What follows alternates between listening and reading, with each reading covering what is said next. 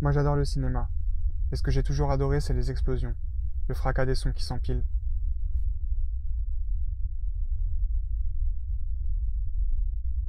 Quand l'œuvre me domine tellement qu'elle arrive à paralyser ma pensée. J'ai le regard qui est figé par ce que j'entends quand ça arrive. Mes sens sont en totale incohérence. Ce que je regarde est bien au-dessous de ce que je ressens.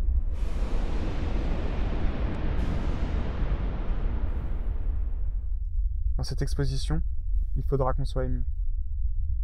Non par notre entendement, mais justement par la disparition de la conscience face à un bruit qui enveloppe notre crâne, comme un casque qui nous protège des chocs extérieurs. Cette exposition aura pour but d'essayer de faire atteindre aux gens ce silence de l'esprit et ensuite d'échanger autour.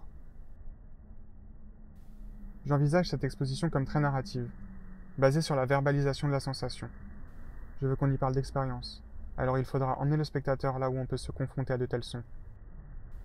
De manière concrète, l'exposition se situera entre l'art contemporain et le happening. L'exposition se déroulera en deux temps et dans une seule salle. D'abord, il y aura une pièce, avec une lumière sombre et des spots très chauds au milieu, en plongée, comme à la grande galerie de l'évolution dans laquelle j'aimais aller quand j'étais petit. Cette pièce fera 50 mètres carrés, sera cubique, mais on en ignorera les limites grâce au jeu de lumière.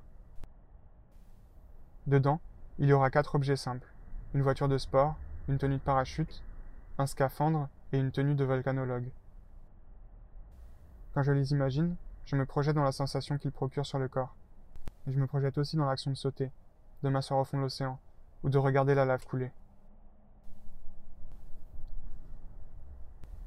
D'abord, il y aura une voiture de sport.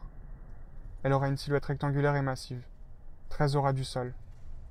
Sa peinture sera noire et mat, et les phares auront été retirés. Son aspect visuel ne doit pas être trop distinctif. Elle doit juste l'air avoir lourde et solide. Le moteur aura un bruit sombre et grave, un bruit qui aveugle les autres sens. Il faudra être dedans. L'intérêt c'est de faire corps avec le vacarme. Il faudra croire et alors accepter qu'on peut être hypnotisé par des bruits. D'abord, on sentira le véhicule trembler, puis ensuite ça deviendra tellement fort qu'on oubliera la voiture, puis le siège.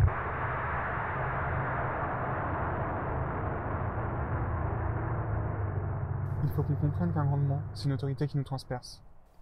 Et en même temps se rappeler, à moitié consciemment, que c'est aussi la voiture qui nous berce.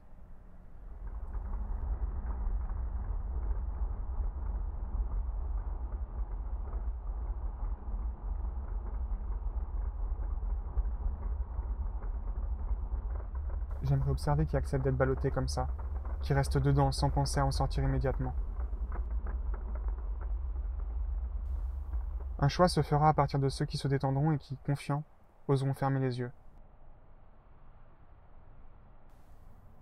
Cette conclusion sera tirée à partir de données qui seront récupérées par une caméra et des senseurs dans la voiture. La caméra sera raccrochée au rétroviseur intérieur, pour obtenir un angle de vue rappelant les caméras embarquées des rallyes. Il y aura une deuxième caméra, dans un coin sombre de la pièce, qui filmera les visiteurs. La majorité du temps, l'image diffusée sera uniquement celle de l'intérieur de la voiture. Puis celle du spectateur, observant la scène, viendra s'y ajouter par intermittence. Cette télé sera minuscule, pour que l'attention du visiteur privilégie l'observation de la scène face à lui. Les senseurs dans la voiture se focaliseront sur les battements cardiaques, le rythme de la respiration et aussi la température du corps. Ces informations viendront surtout vérifier et confirmer ce que la caméra aura retransmis.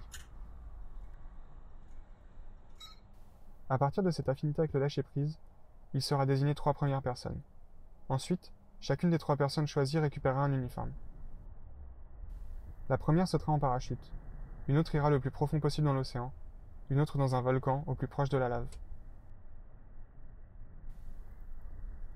Une fois ces personnes de retour, il s'agira dans un premier temps de leur décrire comme j'imagine ce qu'ils ont pu vivre. À ce moment, mon texte résonnera dans la pièce où il ne restera que la voiture. Ensuite, les aventuriers, toujours équipés de leur uniforme, réagiront à mes propos et devront raconter leur expérience de manière factuelle et sensible. Il s'agira d'opposer le récit de mon imagination à la réalité d'une situation vécue par d'autres.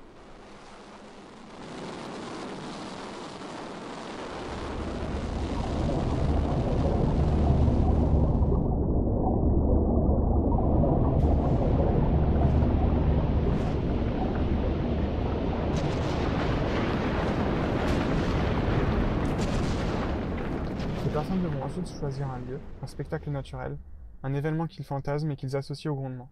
Une tornade, un tsunami, passer le mur du son, se jeter dans un incendie avec une tenue unifugée. Ils devront chacun disposer un uniforme dans la pièce, autour de la voiture, aux mêmes endroits où étaient présents ceux qu'ils ont récupérés. Un objet qui symbolise cette expérience selon eux. Ensuite, la voiture désignera trois nouveaux aventuriers qu'ils enverront en voyage. À leur retour, ils en discuteront. C'est le dialogue, la transmission de l'expérience et sa confrontation avec le fantasme et l'imaginaire que je vais mettre en scène dans cette exposition. Et ainsi de suite. L'exposition aura un début mais aucune fin. L'exposition s'appelle Ici on écoute le silence et puis le vent. Le silence c'est l'expérience, l'informulable. Le vent c'est une nappe que l'on choisit d'écouter ou de définir comme le silence tant il est omniprésent. C'est aussi un véhicule, c'est ce qui emporte les sons encore plus loin. Le vent ce sera les gens, les visiteurs. Ce sera cette tentative, sans cesse renouvelée, de transmettre et communiquer ce que l'on a ressenti.